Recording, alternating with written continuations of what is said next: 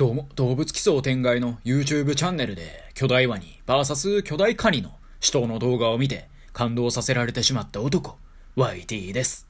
まあ、巨大ワニと巨大カニって言うてますけど、ワニと比べちゃうとカニが全然巨大じゃなくて大人と赤ちゃんみたいなサイズ差で、まずそれ見るだけで胸を締め付けられましたよね。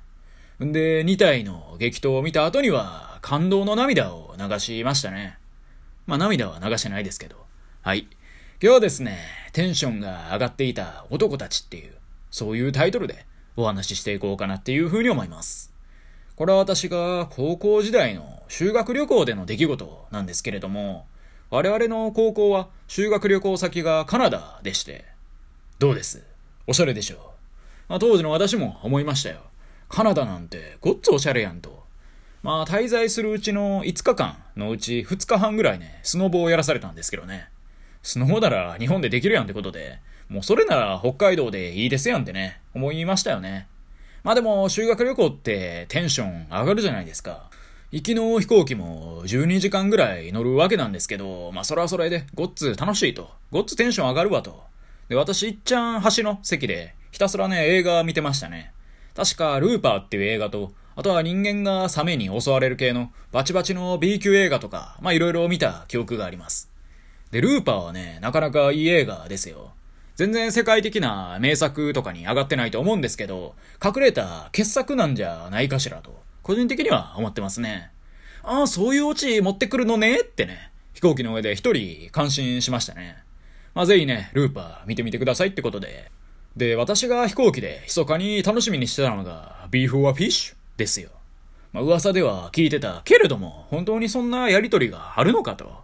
で、飯の時間になって CA のお姉さんがね、まあ、どんどんこっちに来るわけですよ。で、私のクラスはね、席後ろの方のポジショニングだったんで、まあ、前の方でみんながね、ビーフ、ビーフ、ビーフってね、言うてるのが聞こえてきて、で、私のまあ、3、4列前ぐらいの席から、急にね、フィッシュ、フィッシュが増えてきたなってなりまして、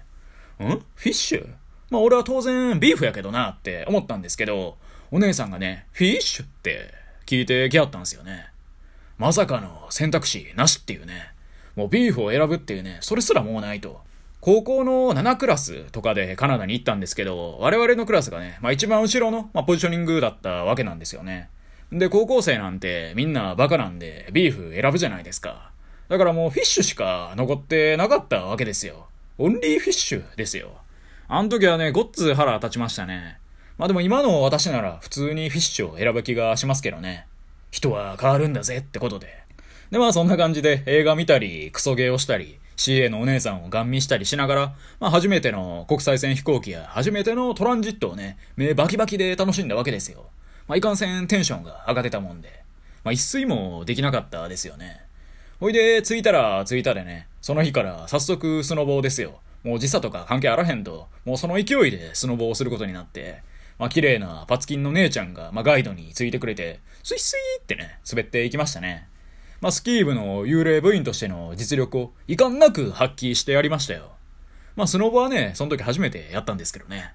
で、最初はね、全然うまくできませんでしたけど、まあ徐々にね、スイスイって滑れるようになって、グレイトとか、オーサムとかね、言われて、まあすぐ褒められてね。で、褒められた瞬間、すぐこけるっていうね、そういうボケをかましたりしましたね。そしたらね、めっちゃ豪快に笑ってはりましたね。ああ、こういうわかりやすい感じのボケがいいんだなっていう学びを得て、まあテンションもね、上がりましたね。そんな感じで初日のまあ半日間と、プラスで2日の、まあ計2日半スノボをやりまして、で、ホテルもその間ずっと同じホテルだったんで、朝と夜はね、だいたいいつもビュッフェでしたね。なんかバカほど太いソーセージとか、カリッカリのどでかいベーコンを見て、ああ、そらこいつらの方が強いわなって思わされましたよ。まあ、こんな繊細さとかけ離れた豪快なもんばっか食うてる奴らに、肉弾戦では勝てんわなと。まあ、こんなね、バカでかい奴らと戦ったかつての日本人たちにビッグアップですよ。そんなね、まあカナダでの修学旅行は我々ほぼほぼ寝なかったですね。マジで寝なかったですね。なんか最終日の前日にナイトクルーズみたいなのがあって、船乗ってね、海の方から夜の綺麗な街並みを見るっていうね、そういうイベントですよ。まあ、こんなもんね、我々のようなクソガキが体験して、どないすんねんっていうね、そういうツッコミは禁じ得なかったですけどね。完全にカップルで楽しむようなやつですよ。まあその時はね、大人になったら絶対女性と二人で来てね、まあこういうロマンチックな風景を楽しもうと、そう心に誓いましたよ。まあ、誓っただけでしたけどね。で、その誓いは今後果たされるのでしょうかまあそれはワイのみぞ知るっていうことで。あ、ちなみに当時の私のクラスの野郎連中は、景色なんてもう一切見ずに、全員漏れなくね、船内のテーブルで突っ伏して寝てましたからね。まあ、ちゃんと夜に寝ろよってことで。で、気づいたら船はもう港に戻ってて、降りようかってなりましたね。そんな修学旅行でしたね。で、肝心のね、全然寝てない夜、ホテルで何してたんだよって話なんですけど、まあ、まあいいよまあいいよ、野郎連中で集まってまして、うのと大富豪とね、まあそういうカードゲームに興じて、あとはひたすらくだらない話をしてましたよ。やっぱり修学旅行の夜ってのはテンション上がるんですよね。ほいでまあ、みんなでバカ騒ぎしてる中で、イベントってのは唐突にやってくるもんでして、なんか話の流れでね、こん中にそもそも彼女できたことないやつっておるってね、まあ誰かしらが言い出しまして、そしたら、K 君という男が、ま、そんな俺しかおらんやないかってね、切れ気味で言い出して、まあ確かにね、K 君以外はみんな彼女できたことあるんですよね。で、ちょうどその時、その部屋には8人ぐらいいたんですけど、まあ、みんなワイワイしてる中で、M 君が一人寝とったんですよね。まあ睡眠不足がね、半端やなかったんで、まあみんな眠いんですけど、まあその中で M 君が一人脱落と。おいで、誰が言い出したのかわかんないですけど、おい、けえよと。M がちょうど寝てるから、この際に唇を奪ってまえってね、そういう話で盛り上がりまして。まあこの際ってのがね、どの際なのか全然わかんないですけど、まあそういうね、ノリになって。そしたら M 君、へえって言いながらも、まあなんかでもね、まんざらでもなさそうな感じなんですよね。まあよくね、そういうふりをしてくれたみたいな。まあそんな風にも見えましたよ。それでね、もう動画撮るから行けってね、なりまして。まあ K 君が寝ている M 君に迫るわけですよ。で、二人の顔の距離が2センチぐらいのところに迫ってもね、まあ疲れてたんでしょうね。M 君全く起きなくて。ほいで、とうとう時は来たってことで、マウストゥマウスですよ。まあ、K 君以外の、まあ私も含めての想定では、まあ一瞬ね、チュッてやって、まあ唇すぐ離すんかなって当然思ってたわけですよ。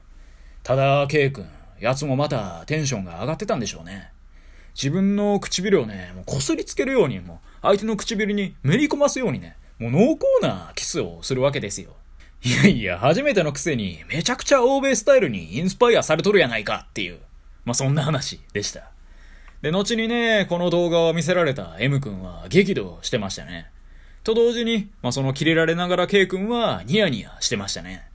で余談ですけど、K 君は大学生になってから人生で初めての彼女ができるわけなんですけど、1年ぐらいね、まあ、手繋いだりとか、キスしたりとかね、何のスキンシップもその彼女は許してくれなくて、その1年後にね、ようやく唇を奪えたらしいです。で、その1年間の間に奴はことあるごとにこんなことをね、言ってましたね。俺このまま死んだら M としかキスをしてないってことになるやないかと。そんな死んでも死にきれへんわってね、口癖のように言うてましたね。まあでもね、その記録を更新できておめでとうっていうことで、以上 YD でした。今日も聞いてくださり、どうもありがとうございました。